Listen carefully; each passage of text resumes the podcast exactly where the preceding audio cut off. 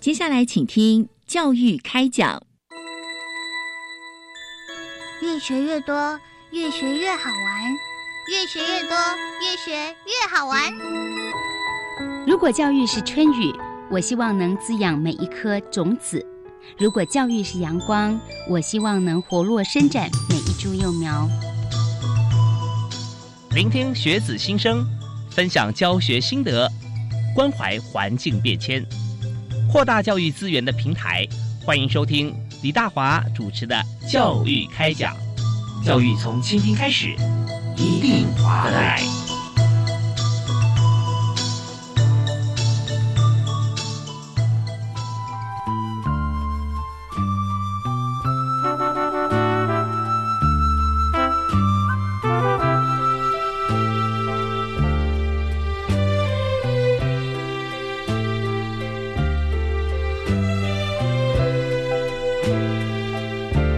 亲爱的听众朋友，大家好，大家晚安！非常欢迎您锁定国立教育广播电台，在每个星期星期二晚上七点零五到八点为您播出的教育开讲节目，我是主持人李大华。我们在谈趋势、谈教育的过程当中，其实一直不可避免哈，也就是说，我们做的一切事情都是为了人类生存发展跟我们的健康，以及我们怎么样孕育下一代。所以在这个过程当中，我们现在看到所有的朋友哈。呃，以目前这个社社会上来讲，我们在关心人才培育啊、发展情况底下，我们就知道说，现在班上的同学啊，从小学开始看到哦，越来越少了。那呃，怎么样能够集合大家资源，为我们孕育未来国家主人翁，这是非常重要的事情。但是另外一个我们提到的国安问题，就是少子化啊，或少子女化。那怎么样能够让台湾的这个人才出生率哈能够提高？起码要指引到我们现在的青壮年未来跟现在的这个中老年哈高龄长者的生活所需，哎，这是非常严肃的话题。所以我们在今天呢，特别从这个角度邀请到全世界最具代表性，尤其在台湾哈，我们知道由他这个亲手哈能够创造接生第一位试管婴儿的曾启瑞曾医师曾院长，在我们节目现场，我们欢迎曾启瑞院长。嗨，呃，大华兄。啊，您好，各位观众朋友，大家好，是非常欢迎您啊！您好，那谈到曾学院长在台湾的生殖医学以及全球的生殖医学来讲啊，都是举足轻重。为什么先讲台湾呢？因为我们刚刚提到台湾第一个试管婴儿就是您所啊催生出来的，所以大家就会提到这个话题，就是说，哎，你都扮演了这个上帝的角色，做了上帝的事情啊。那对于这件事情，其实你也有自己的看法嘛？是嗯，其实生殖医学。的医生，我们并没有扮演上帝的角色了啊，嗯，我们只是用上帝给我们人最好的礼物，然后一个是人的精子，那加上人的卵子哈，借助我们医师或者科学家的手，把它啊变成一个小小的生命哈，来回应不孕症的。的这个 couple 哈，这个夫妻的祷告哈，我想我们只是没有创造生命，也没有扮演上帝的角色。是，其实我们觉得说，那真是一位非常棒的天使啊，能够让这个呃不孕症的夫妻，或者说渴求孩子的像这样的朋友哈，他的祷告能获得回应。那我们。曾医师也讲的非常的清楚明白，其实精子卵子就是呃上帝给大家的啊，那所以我们就把这件事情能够让大家这个祷告跟需求啊，能够得到了回应。但是我们知道这件事情啊，大概想了从人类开始到现在啊，一直都没有办法能够让它呈现，让它能够实现。但就在你看想当初第一位这个试管婴儿在台湾啊成功的这个出生啊，到现在有多少年的时间了？啊，第一个张小弟在一九八五年四月十六号诞生了哈，所以应该明年应该要庆祝他的三十五岁的生日哦，是，所以在荣总那时候台北荣总诞生。所以明年你要跟跟他一起庆生可能一些团队会在在李玉能啊，在 这个以前龙总的团队。是，当然我们在这呃过程当中，三十五年啊，甚至三十五年之前啊，我相信有很多的夫妻啊，在台湾现在呃工商业这么发达进步，也因为这样的原因，其实要生小孩也越来越难了啊。有几个因素啦，分别是像我觉得高龄是一个问题。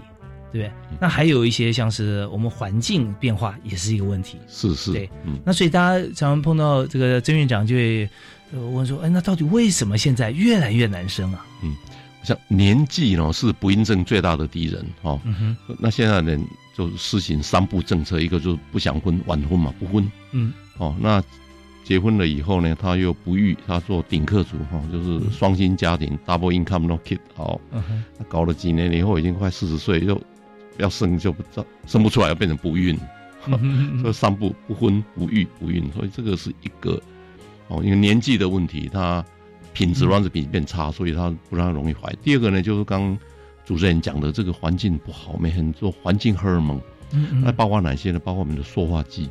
是哦，塑化剂，然后还有包括那个代奥辛，代奥辛哦，代奥辛哈，那这个因为它的分子构造很像我们女性荷尔蒙，嗯，那半衰期非常长，八年到九年，所以它会在跑到里面的跑到身体里面，它就储存在我们的这个这个体内，特别是它脂溶性会在那个脂肪里面，哎，挺住好几年哦，是，那会进入食物链，第一个，嗯比如它进入我们的饮水哈，饮水或者。跑到这个这个青草或者是牛奶啦什么又吃下去，这第一个；或者跑到海洋里面，这个鱼啦，对，塑化剂对，大鱼吃小鱼，我们人又吃大鱼，吃大鱼，所以所以 而且还花很多钱去找哦哦托罗，哦托罗 特别多，特别多在油脂里面，嗯对对，所以这个都是造成那个整个人就变化了，知道吗？因为它像女性荷尔蒙又不是真的荷尔蒙，说整个排卵呐这些。有时候女生断掉，男生不像男生，因为男生也吃了很多女性荷尔蒙。嗯嗯嗯，你就看很多，就是哦是，就就会发，就因为这样会产生一些变化。变化。我们最近在讲说同婚议题啊，还有这方面，那想说是不是与生俱来，还是先天，还是后天？其实这都有很多地方可以探讨啊。可以探讨。哎哎，你要推到五十年前没那么多啊？因为最近这二三十年多啊，是是，对不对？以前可能有，但是所以你不能环境是有点。影响我们真的是探讨，那我们也发现，这个东西跟跟疾病，特别是子宫内膜异症也有关系。我们要保护这个地球，尽量不要环境荷尔蒙弄到我们的周遭，危害我们的生存。是，所以您说这个呃，像代奥辛啊，哈，像这些呃，世纪之毒嘛，哈，塑化剂、温化乳都是喷出来都是代奥辛。哪里？温化乳啊？OK，所以像它也也会影响像呃子宫内膜异位，是吧？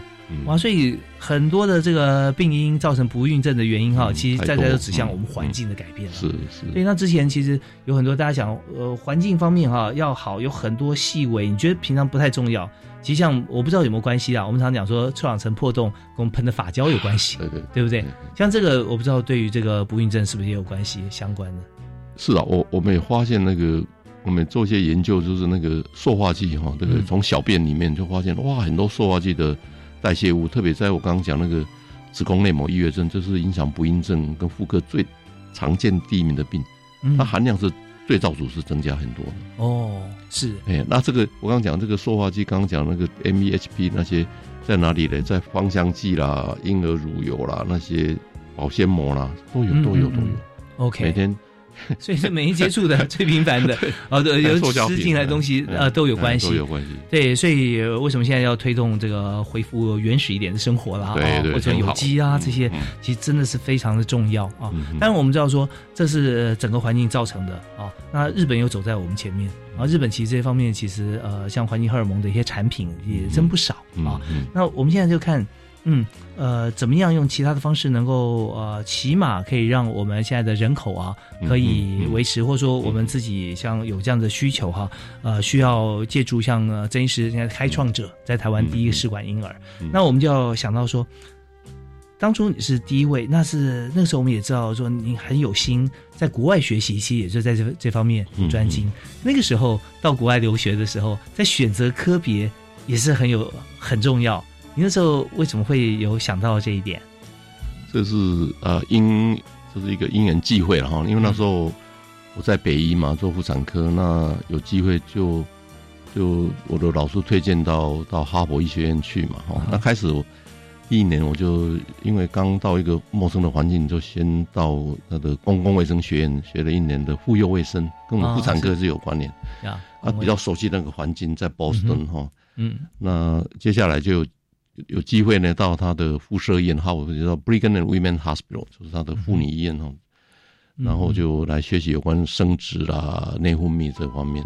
是。刚好那时候刚好试管婴儿在一九七八年，我去美国是一九八零，一九八那一第一个试管是一九七八，在英国叫做 Louis Brown 啊，Louis Brown，在那个剑桥的教授叫做爱德华哦，哎 Robert Edwards 他他做出来嘛，是，所以很快美国在八零年在在美国诞生，所以这个就是有机会在那个时候你要学习啊妇产科，然后去，然后也有机会到美国的 Norfolk，我刚刚讲那个第一个在在啊，他是一个叫做嗯 John Hopkins 的教授，John Hopkins 叫做 Howard Jones 哦哦 Howard Jones，他退休以后七十岁退休以后，嗯。到那个到 Nor Norfolk 的维吉尼亚那个小小小的医院去做，嗯，所以你可以想象，当时美国跟跟英国都是非常保守，嗯，他是 John Hopkins 约翰 Hopkins 那是非常有名的学校，不能做，他不能在那个 最好的学校，对他们有，他必须对对，还是未到人士很多说你要做美丽新世界嘛，你要什么复制人嘛 什么，其实没那么严重，他是不得已他就七十岁退休才去小的 Nor Norfolk 去做。英国也是一样，我跟你讲，那个 Ed Robert Edwards 那个他是剑桥的教授，Cambridge，这也是这个属于对对对，属于啊。一样。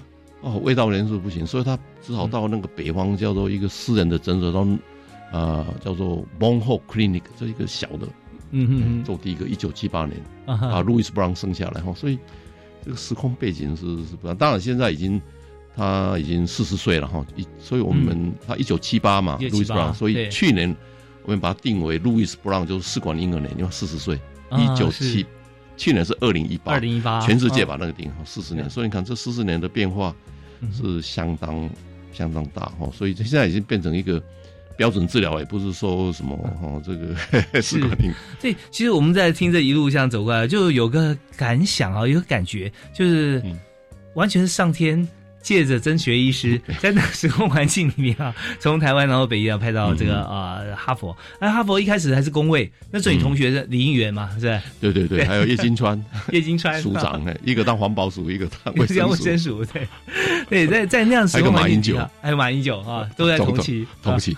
还有一个毛志国，行政院长，他在 MIT 了，在马站都都在附近啊，在 Boston，在 Boston 那那那边。啊，那中国同学有时候同学会会会碰面，可是为什么李应元没有去，叶金川学医没有去？那马英九跟毛志国当然学的不一样，可是你就刚好因缘机会巧合，在隔半年隔一年就就到了一个呃像这个哈佛的这个相关的这个环境里头，然后就开始接触，比英国才晚了五年啊，对不对？哎，你看。那时候对不对？他是一九七八嘛，我们一九八五年诞生，一九八五在七年，一九八四就一九八四，对对，差不多六七年时间是啊。那对于其他亚洲国家或其他国家来讲，这是大家都都没有去想，然后也想不敢想，怎么可能会在这边？但是你就是非常就专精啊，执着在这方面，然后也在跟国际方面呃也做很多的交流。啊，那所以在这里，我们也其实我我这些部分，我跟曾学医师，呃，曾院长认识多年了啊。嗯。但有些细节部分，老朋友，对。但有些细节，我最近也是从这个《闯出一条生路》这本书里面知道的。这整本书其实就是不只是台湾哦，全球的生殖医学史都在这里面。那我们在今天很有呃这个荣幸啊，能够邀请到曾院长，我们来畅谈这书里面谈了很多的部分。我们稍后聚细迷跟大家来分享重要的章节。我们休息一下，听段音乐之后马上回来。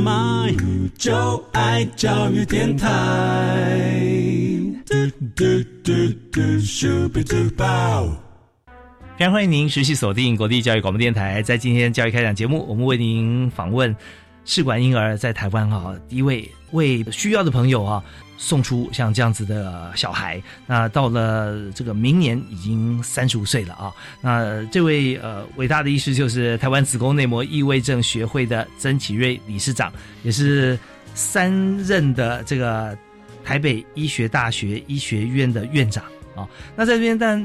刚才郑院长啊，启月兄有提到说，整个过程当中就是因缘际会啊，机缘巧合。但我觉得说，真的没有办法这么巧啊，一关一关就在指向由由您来这个来主导这个台湾的生殖医学。所以，我我现在在这个阶段，我们想谈一下，就是身为一位非常忙碌的临床工作的不孕症医师，同时也是创造台湾第一个试管婴儿的这个生殖医学的先驱啊。那又因缘际会，我们看到有三任的。医学大学医学院的院长啊，那你怎么会有这样子的时间跟使命感？然后行政工作、教学跟医疗工作同时进行，是怎么办到的？医学院院长当然是教育嘛，哈，我们希望把这个年轻的医师把他教好，哈。那我想医学教育很很重要，就是要一些。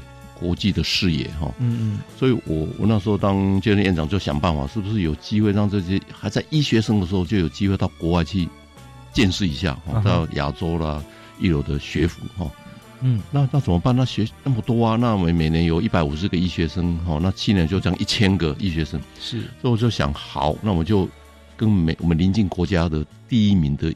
医学大学的大学先建立姐妹校的关系哦，比如说日本，我就是东京大学啊第一名，对不对？对。哦，那香港就是香港大学嘛，对。哦，跟香港中文大这两个都是最好的，最好。新加坡大学当然是新加坡哦，这些都世界百百大。韩国那个首尔大学，嗯哼。那大陆的话就是北京大学跟协和医学院，哦，这两个都是是是。哦，所以我就就是先这个第一名的这个医学院变成姐妹校的关系。嗯哦，那以后，假如譬如跟东大变成姐妹校以后呢，以后跟其他的，比如说大阪大学啦，或者是北海道或者国立大学就容易了嘛。因为东大已经跟我们我在那时候在台北医学大学，嗯，都已经姐妹校，那就很容易。是，所以到我卸卸任的时候，有一百三十五个姐妹校，一百三十五，全世界。所以我们的学生哈，医学生还没有毕业，寒暑假就可以，差不多一个月可以到国外去。哇，这真的是很很不容易的机会对对对对对。跨国视野，那另外呢，我想医学教育也是要要看看那很很多，因为因为很多生病不是只有生有钱的人，穷的人也会生病啊。嗯，所以我有机会叫他们去印度那个叫做啊那个那个呃垂死之家，那个谁那个要修你那个得到诺贝尔奖呀？对，呃呃呃呃，Teresa，Teresa，对，Mother Teresa，对对对啊。他们才知道哦，原来也有那么穷苦的人，对不对？嗯，他们去那边要去都一个礼拜，要睡在那个地方，每天有蚊子咬，然后有跳蚤，然后没有冷气机，让他知道原来也世界上有那么穷人。所以两极化，也要让他最好的学府，学的最高的科技，见识一下，也去那个落后的印度，是史怀哲精神，哎，对对对，去 看看哦，原来那么穷的人，然后有时候。也没得吃，然后每天跳蚤、蚊子，这个，嗯嗯嗯，回来学生会跟我报告，嗯，两个体验都很重要。是，其实真的在呃国外，像像美国，像曾院长了解，嗯，大家要抢进这医学院啊，也是挤破头。嗯嗯，就是最早来看所谓的服务学习分数，那时候就在医学院打。是啊，你成绩好，那可能代表说你家里面比较有钱，你有时你有时间有钱有钱有钱去去让你这个呃多学习，但是。医学生他必须要具备这样子的一个使命感啊，跟能够济弱扶贫的精神。所以看到哦，你曾经在厄瓜多雨林里面，你跟随 医疗团去哥伦比亚山区什么，哎，那就优先录取啊。所以那像这样子的精神，在台湾在当时啊，呃，你看那个三任医学院院长的时候，我看可以回溯蛮久以前哦。那时候，那台湾其实还没有什么服务学习显学这样走，但我知道在北医那个风信做的很有名。风信医疗服务团的啊，没有有这样社团，但就是说，我们可以有有这种呃，实际上去照顾，而且不止一次，而且乐此不疲，别人也接受，像能够有这样精神的医学生，其实未来对社会全球贡献其实是最大的。对，所以那时候呢，我们在招收这个入学的时候，我们就用多元入学。嗯哼，多元入学你看我们以前都是一个联考，对不对？考了就就一试终身，这不好啊。那个，嗯嗯，那你不能全部都录取了之后，台北市的这个一学生啊，特别是台北市的学生，可能都要什么都不喜欢那个什么四大四大皆空，都要做轻五官科轻薄短小。说我们也要录取那些什么云林台西啦，什么花莲离岛那些，是为什么？他没关系，外科很辛苦，可能一站手术就是站六个小时，我愿意。可能都是小孩不愿意，所以我们利用有环心入学，对不对？还有这个面试哈，面试进来的哦，各方面都要哈。这个那这样的话，这个学生就不会是一种学生。我想这样对我们社会好哈。有人有有人不怕吃苦，我们也是需要这样的医生。所以北医是最早做多元入学，那时候我们就很多很多这样的方式。那当然还有一个学，就是说从联考进来的分数进来那个比例就变得。比较少，嗯嗯嗯，OK，所以在这个医学院长看看他，有时候面谈的时候也看看，看我们也会给他辩论那一个题目，比如说你对对生死学的观点是怎么样的，什么？哎，你看他在两边在辩论的时候，你知道他的想法是不是？哎，有没有？因为医生也要有一个悲天悯人的心人，也不能太 selfish，太自私，对对，他是。唯利是图，这个其实也不是太好，要有些公益的精神。嗯嗯嗯，不是说医生是一个赚钱的行业，而是说他必须要悲天悯人，要公益啊加进来，那这样才会是全方位思考的一个好医生。他会将来他会吼，这个医生，不然的话会会，因为以后要救人，那救不了就被害人，那就。对，所以这个郑院长的考虑非常的仔细啊，非常周到，在行政工作上面需要有热忱。因为现在我们看到很多学校哈，就他的行政职务越来越就是怎么样年轻化。啊，年轻化就是就是有些呃教授也许他是以前是争取到一定的年资，他去做像这样比较重要的工作，学校三长啊啊这些啊教务研发啊学务啊等等，那现在要产学，那现在我们发现越来越年轻化，因为他想说啊那就多做一点嘛啊多做一点不会多多一些什么津贴跟有限，但是呃就我们就按按辈排序。可是刚才志院长提的这些部分啊，我有个感触，就是你跟国际接轨，嗯，然后在普遍呃所有从从几所学校到一百多所啊，让每一位孩子、每一位同学，他要在学前有机会出去，这些你要发想，你要接触，需要花很多的劳力，需要有热忱，就要想，你做三任啊，三任你自己想也没用啊，要人家觉得说我需要郑院长啊继续，所以就是说自己有有心，然后别人也肯定，这真的是不容易。我们稍后休息一下，回来谈。那呃，在整个在行政工作过程里面，你觉得说呃，你印象最深刻的事情啊，或者 feedback 部分，也可以跟大家来分享。同时呢，我们还要再转到另外一方面，就是在医学行政以外，还有执行学术这一部分，有这么多的病人的需求，你是怎么样分配你的时间？那呃，稍后跟我们来分享。好，谢谢。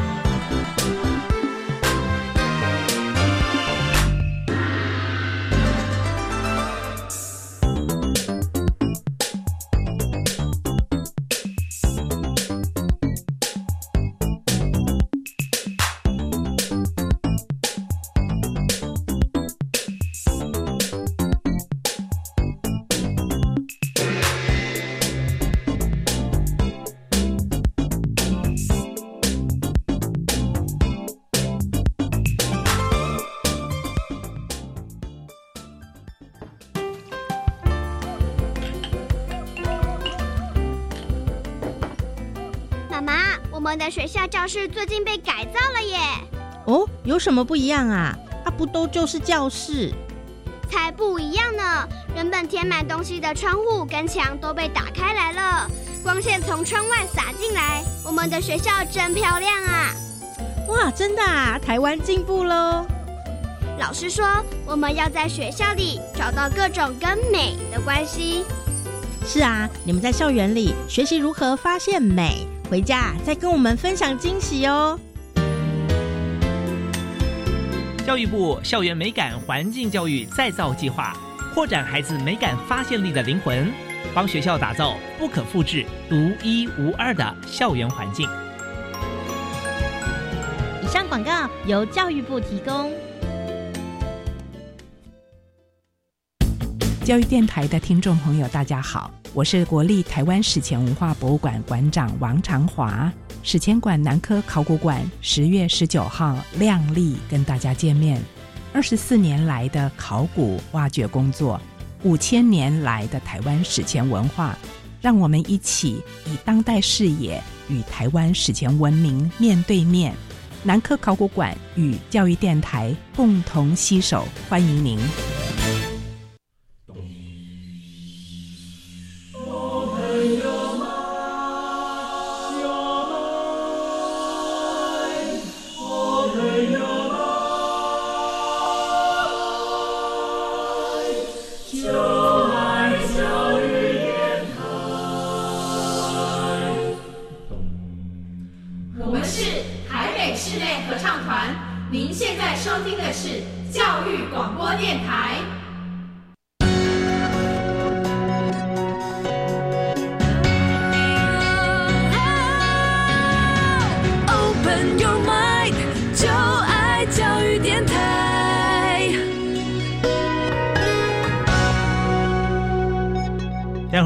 锁定国立教育广播电台收听教育开讲。那今天大华在节目里面为您邀访的特别来宾是台北医学院前任的医学院的院长，同时也是现任台湾子宫内膜异位症学会理事长曾启瑞曾院长啊，院长你好。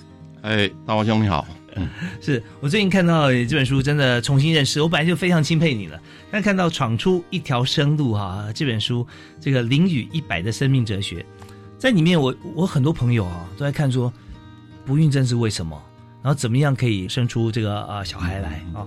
但是也有很多朋友看起来说，本来是来找这个答案的，后来发觉说，哎，曾院长真的了不起啊，做这么多事。我本来以为说他只是呃不孕症的专科医师，或者说台湾第一位试管婴儿的这个创造者，但是没想到说他除了在做医学方面以外，在呃医疗行政还有在教学方面做了好多事。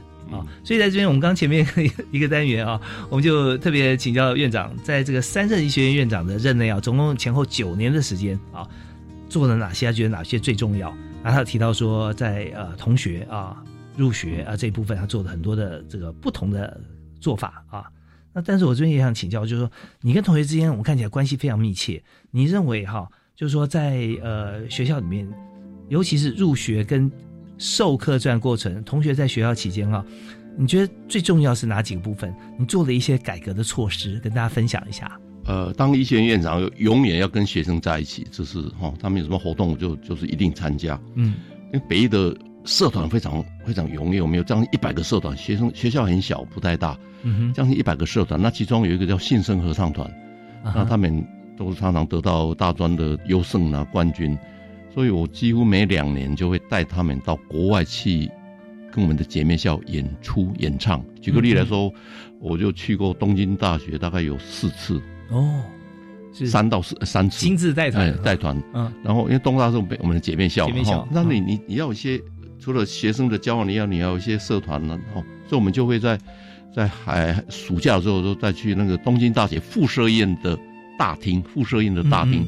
都叫 lobby 和 lobby concert 的，哦，是大厅的那是很感动嘿。那我们带个差不多四三四十个学生，然后去，然后他们很多住院的病人，嘿，因为我们学生也写了日本的歌曲哦，当然我们台湾的好听，然后他们很很一些住院的病人就吊着点滴，坐了轮椅，那大厅大厅很大，嗯嗯，听唱听我们唱歌哈。那我记得有一首叫做《化作千锋》，化作千锋，哇，那很感人，听得病人就是掉眼泪，哦，那意思就是说，对死去的亲人，他其实没有，其实还是在了，只是当风一样，就是这样。先，对，那歌词很优美，是不要为我哭泣，对对对对对，我我是在化作千风在你身边，大概就那个意思，嘿，是。我想说，一个好的医学生，他应该一个 balance，他不能只有功课好，功课好。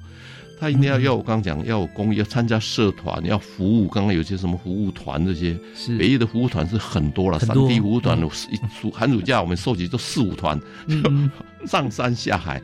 医学要有个使命感，所以大概有时候新生进来呢，我们就我们会带他那个，知道那个各位知道台湾的在日记时代有一个很有名的医生，也是抗日的，叫蒋渭水啊。蒋渭水是他的墓就在北医的后山上，那个 从宿舍上去。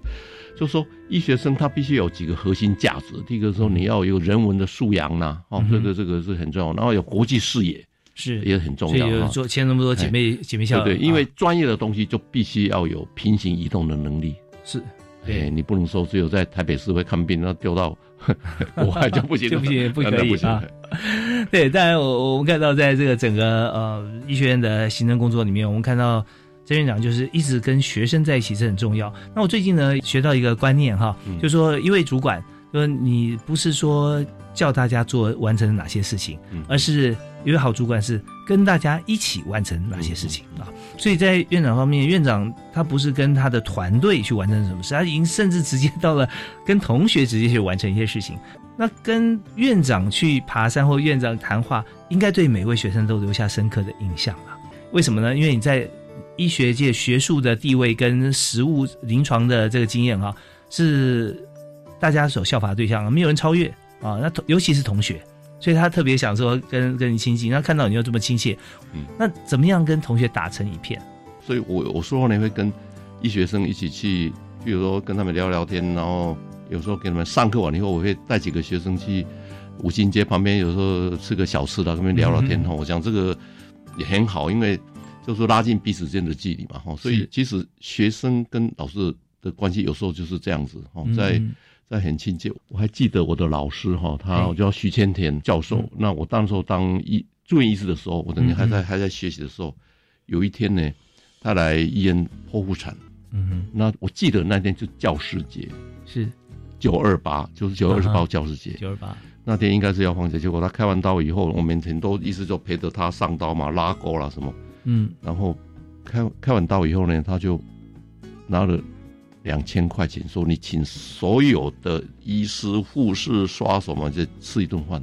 嗯嗯，我就很感动，就一个老师哈，他他教师节，他应该是我们要是哎，他还有他我们开完刀以后，他反而是要哈来来来哦，对我们这些刷手来来犒赏大家哈。我这印象很深刻，就是真的这个老师。跟学生的关系是要要要紧密在一起哈，所以这一点以后我当老师的时候，我也把它应用在在学生身上。嗯哼，那我还记得哈，是有一位很很有名的教授哈，他讲了一句话，他是伯克莱的毕业生。嗯嗯，他他讲一句话说：“When I was a graduate student，当我是一个研究生的时候，I went to Berkeley，我到伯克莱去去之后，就是在念硕士念博士。”呃，I work with the best teacher in the world。我我我那时候是在伯克莱跟最好的老师学习。嗯，And after thirty years，三十年后，嗯，I back to Berkeley again，我就再回到伯克莱。伯克莱，嗯，as a professor，那时候他已经变教授了。教授，And still work with the best student I have ever witnessed。就我这时候我是跟最好的学生一起工作。是。你看这个意思，他当学生是来伯克莱是跟最好的老师学习，嗯，三十年后他再回来，他已经教授了，嗯哼，这个人后来得到诺贝尔奖，哦，嗯，他就是李元哲，他的话还是就就在上面的那个学院的他们的院长，嗯嗯嗯，就说你永远要把你的学生当做最好，那你的就是这个互动，学生老师上是永远是互动，你。你当学生跟老师学习，当当你有一天当老师，你要把你最好的教给你的学生。是。哇，这真的是非常崇高的精神。为什么这样讲？照理说，师者传道，授业解惑，好像是这样。那我是从另外角度来解读刚才郑院长说说这段话啊，因为我长期在职场啊，或者说最近在这个人力行的一段时间，差不多有七年左右的时间的观察啊，职场上很多的主管。他会用不同的方式来来这个呃带领，或者说他是中层主管，上面有老板，下面有有他的属下啊。那有些主管他就可以把团队带起来，有些没办法带起来。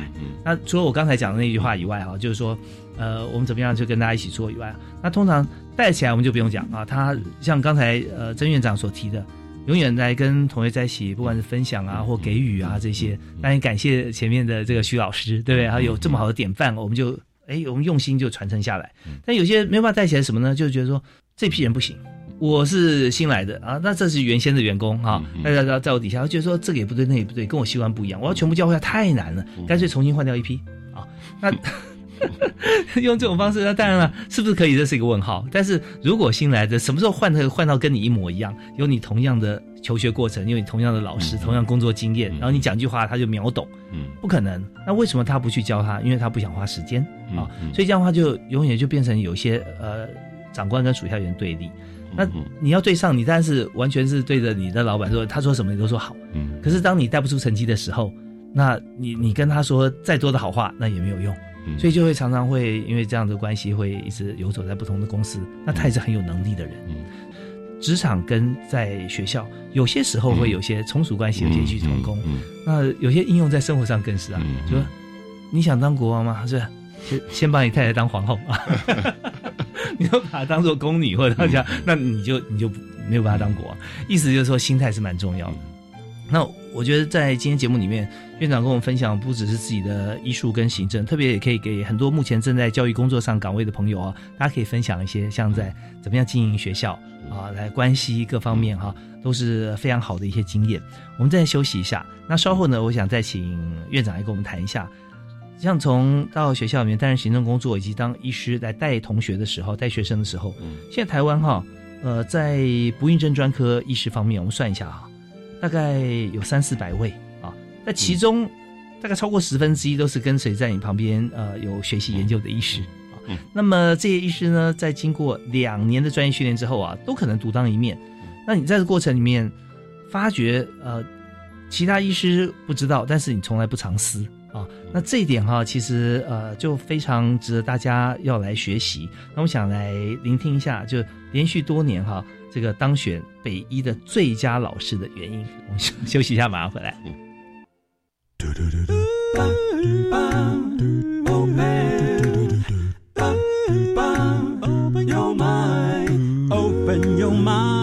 就爱教育电台。现在节目里面，我为您访问的特别来宾是给所有的朋友最大的帮忙，特别是针对台湾的少子化啊，在不孕症呃的阴霾下啊，怎么样能够找出一条生路，就要请教曾启瑞医师。那今天非常欢迎曾院长啊，在我们节目里面跟大家分享，在他的这个医学的这个教育的教学的过程当中，行政的过程当中啊，怎么样可以真的不但行政做得好，而且跟您的这个同学学生哈。你从来不藏私啊，那而且连续多年都被票选为或获选为这个最佳老师在北医啊，这个原因是不是跟大家分享一下？呃，我一直有一个心愿呢，就是说我要替台湾培养人才，不是替北医而已哈。所以这个，因为我们台湾就很小，对不对？你出去人家也不会说你是台大，你是什么长庚，你是就是这个成大啦，北医没有，就是台湾这就是一点点。嗯嗯。所以你要把台湾最好的。端出去，让人家认识台湾吼，像这也是我一个一个心愿，对对对，嘿。那不孕症的一个一个，他必须要妇产科专科，还要在两年，这是政府的规定嘛？因为他要要做一个创造生命，这个要很很谨慎，对不对？因为是零一百，所以某种程度，嗯，它跟移植医学是很很相近，像那个什么心脏移植、肝脏移植，对这个，那结果只有两个啊，对，哎，不是成功就失败哈，不是。很健康，或者就到 到天堂天堂。去。哦，所以所以我们一定要要求自己很严格，因为它就是两个结果以后，你你不能辜负他的期望，所以你要把自己做的最好，你的要精益求精哦，这个就是我们的态度了，就是说对这个医学的一一个一个态度。嗯哼。啊，常常说言教跟身教，事实上你讲一大堆没有用，你要当以身作则，因为学生看你在做什么，而不是说 看听你在讲什么，你做了什么他会。跟你学习，我想这个是，啊，这这几十一二十年我的一个心得。所以看到现在呃，经过曾院长来这个呃培训的医师，其实都都非常严谨，做事情的做法哈，各方面从刚才这段谈话里面我们可以听出来啊，就当你做一件事情就要有一份效果，不然你花这个时间干什么，对不对啊？所以在呃院长在你看你你有划分很清楚，你的门诊时间、手术时间啊、行政的时间、教学的时间啊，那时候有没有用过什么样的工具去做你的时间管理？其实看病呢，就是跟病人的一个沟通了哈。嗯，医生是一个职业嘛哈，然后职业置业跟你的兴趣是合为的时候，那每天都很快乐。嗯嗯嗯，你把当做在你的看病当做一个 burden 的时候啊，那你每天都很当做一个工作一个负担呢。我是吧，说每天跟病人在一起，哦，能够分享他的喜悦，然后解决他的困难，我每天都很快乐。嗯哦，那我跟一群学生一起看病。这个是不太一样，所以这个也会让我持续下去哦，不会觉得很很疲倦，也让自己保持的很很很年轻。这个是，对，其实我们就是说，度过的每一分每一秒，它都是有意义的，嗯因为你的快乐是来自于 problem solving，你把别人的问题解决了，对不对？对，特别有时候他他把小孩带来，送给你一个什么油饭，满月油饭或者一个蛋糕，那种感觉就是。都很欣慰了，我觉得哎，做的事是没有白费了。这 feedback 是无价之宝，对，无价的。因为你讲很客气啊，就好像这样子很开心，因为这对他们跟对我们自己心情那是无价的，不是用金钱价值来衡量啊。那这就是一种非常愉快、非常快乐的感受啊。那呃，当然了，在这边我们也知道说，除了学校以外哈，不只是在台湾以外，像是亚洲生殖医学会哈，您担任过这个呃理事长啊。那这个部分其实是非常重要，就是说在台湾、在国外，那都办理多次的大规模的国际医学会。那这件事情对台湾提升台湾的生殖医学的这个水准哈，跟国际能见度哈，呃，它是扮演非常关键性的重要意义。这个也要归功于我年轻的时候有机会到哈佛去进修，所以那时候我认识的一些年轻的医师，现在都在美国，都是或在欧洲，都是各一方之霸。我想医学是科学，科学的话就是要精益求精哈，所以在这几年啊，就是 R&D 也非常重要，就是研究跟发展哈。嗯，所以有机会在亚洲有两个协会，一个叫做泛太平洋生殖医协会，一个叫做 Aspire。哦，这个亚亚太生殖医协会，我有很荣幸都当过两个协会的会长。那这个亚太升级协会呢，因为涵盖二十个国家，是三十亿人口，你看这个是世界一半哈，所以。结识非常好的朋友。那在这个几年当会长的时候，我就把台湾最好的医生，我们很多中生代的医生，把他推到国际舞台，有机会让他们在这个年会啦什么去。所以我在想，我要把台湾的品牌要推出去，不只是北医，要把台湾的这些年轻的医生哦，这是我因为我刚讲。台湾已经很小，我们出去人家知道，你就说台湾，你还没有分派别的。哦，这个我想在医学，我想在政治也应该是要这样，就是尽量把台湾最好的部分，而且台湾的生殖医学的成功率是世界第二，仅次于美国。我们成功率很高的，百分之三十七点多，比邻近的什么韩国、日本、新加坡、香港都好太多了，比大陆哦。所以很多国外的病人会来国际医疗哦，所以我们有机会把这个。台湾的医疗来分享给哈，然后帮助亚洲这些比较落后的国家，比如说印尼啦，哈，比较什么医院，很多各位知道吗？就是这个马来西亚等等，帮忙他们，这也是非常好啊，这是也是另外一个我们的一个一个一个使命感嘿。所以举例说，我们也跟印印尼大学，我曾经大概二零一四年曾经去那边办工作坊，我把一些教授带过去。嗯哼。开一个工作坊啊，请印尼到然后印尼的这些医生来来来上课哈。嗯嗯。那我们很多国际合作，跟欧塔法大学、加拿大和比利时自由大学，我们很多的国际合作。这当中的话，我们的呃研究生啊、学生啊都有机会交流。我想这个都是非常好，能够把台湾的光的亮点呢，就是辐射出去。对，我们知道说，在这个呃。回溯到三十五年前啊，三十四五年前，那个时候台湾可以说是除了英国、美国还有其他比较先进国家以外，我们第一个啊试管婴儿就出现了。那你在呃当年，其实台湾的生殖医学的这个医学水准哈，可以说独步亚洲啊，哦，那么在这个过程里面，当然我们也是跟所有的国际啊，当然从我们台湾出发，在亚洲啊，再到国际间，来来做学生的一些交流交换。那您刚刚也提到说，年轻生应该具有国际医疗的平行移动力了哈。那有强调大家知道，但是怎么样去展现？嗯，好，举个例哈，我跟那个德国的柏林哈，叫洪堡大学或就夏利特哈，夏利利大学，我有一次呢就去访问，因为。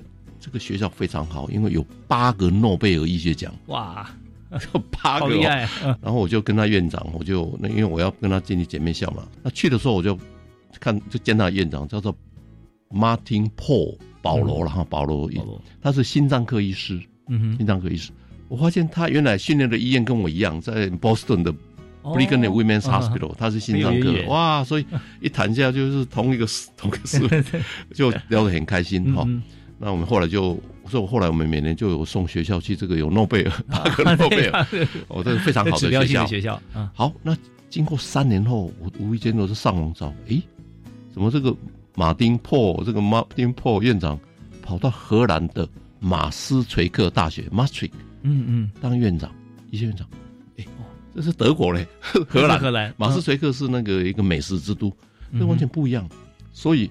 我就是有时候劝我们年轻人是，你就说对不对？我今天给你放柏林，今天放这个 荷兰，你都一样可以，对不对？因为就是 no border，医学是没有 border，因为放在非洲也是可以去 去当医生，对不对？哎，这个这个就是要平行移动的能力，嗯嗯嗯，这个是很重要，因为专业的东西，我常常讲，今天今天那个马友友，专业音乐是专业嘛，嗯，棒球是不是专业？医学专业嘛，所以今天不管王建民在哪里。他只看他的投球好不好，不会因为跟他肤色是没有关系。嗯，你今天也是你的医术好不好，跟你是白种人、黄种人没关系，对不对？嗯哼，我想用这个这来来鼓励，就 OK。对，对，是非常棒的一个以身作则跟自我这个关系的拓展展现，也嘉惠同学，特别是把像这样子的一个经验，大家会想说，哎，不可能，然后又没有前例可循。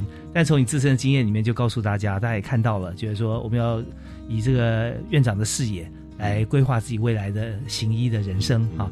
那当然，在这边我们还有个非常重要的一个事情要跟大家来宣布，就是您现在正在筹备一个你理想、你心目中理想的台湾品牌的 生殖医学中心啊！那我相信很多人都都非常向往。我们听小段音乐回来之后，我们来谈这一段。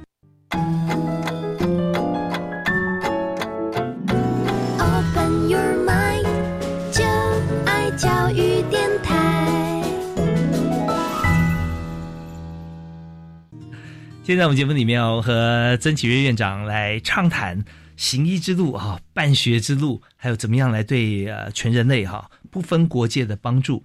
那但现在我觉得说，大家都期待说你最能够帮忙啊，不分国界，那台湾优先啊？为什么？因为您的新的台湾品牌升级医学中心啊要成立了，所以在这个新的中心里面，怎么样来呃规划病人对您想提供的医疗模式，怎么样去设计？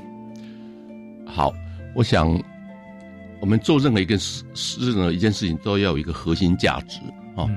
那至少我认为要一个医疗，像生殖医学了，至少要五个要素。第一个呢，就是说你做任何这个医疗产业也好，什么要有人文的素养，我们叫 humanity 哦，不能太市侩那个 humanity 人文素养哈。那第二个呢，因为这是医疗嘛，我刚刚讲像那像生殖医学，它就是零一百。的哲学嘛，对不对？说你要做的尽善尽美，止于至善，excellency，对不对？你要把你的成功率要弄高，要把把怀孕率提高，这个就是说你每天要精进你的专业，哦，这个是很重要。那第三个，你这个做任何一个东西，你要 social responsibility，要社会责任，社会责任，对不对？你不能就就就好像 医疗是社会责任，你就哦，所以这个你的服务，你的医疗的服务要 social CSR，我们要讲这个 CSR，嘿，对不对？啊，哦，你这个这个。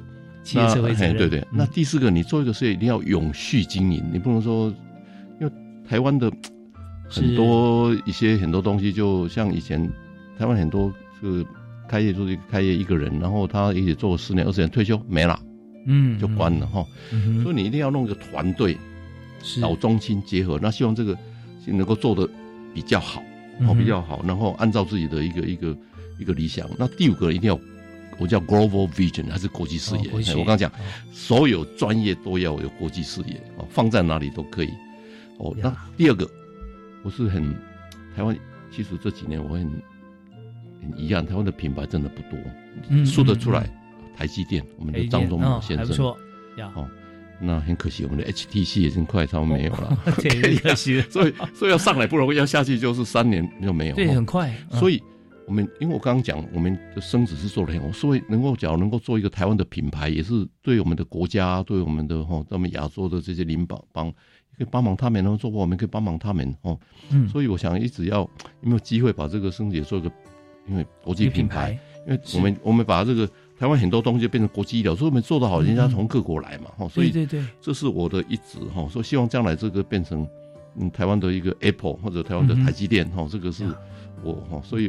我希望能够结合一些年轻、老中青志同道合，然后把它做得更好哈。因为在在哦，那刚好我已经也也学校退休，所以有机会能够比较多的 free time，然后哦。完成我的一个一个梦想，大概这样，所以希望能够未来能够抽出这样的梦幻团队，这样子真的很棒。我觉得很多事情是水到渠成啊！我相信在当初呃从国外回到台湾的时候啊，那时候就想说怎么样把这件事情做好，绝对还没有想到说我们自己打造一个对全球最棒的一个一个基地哈，或一个升级医学中心。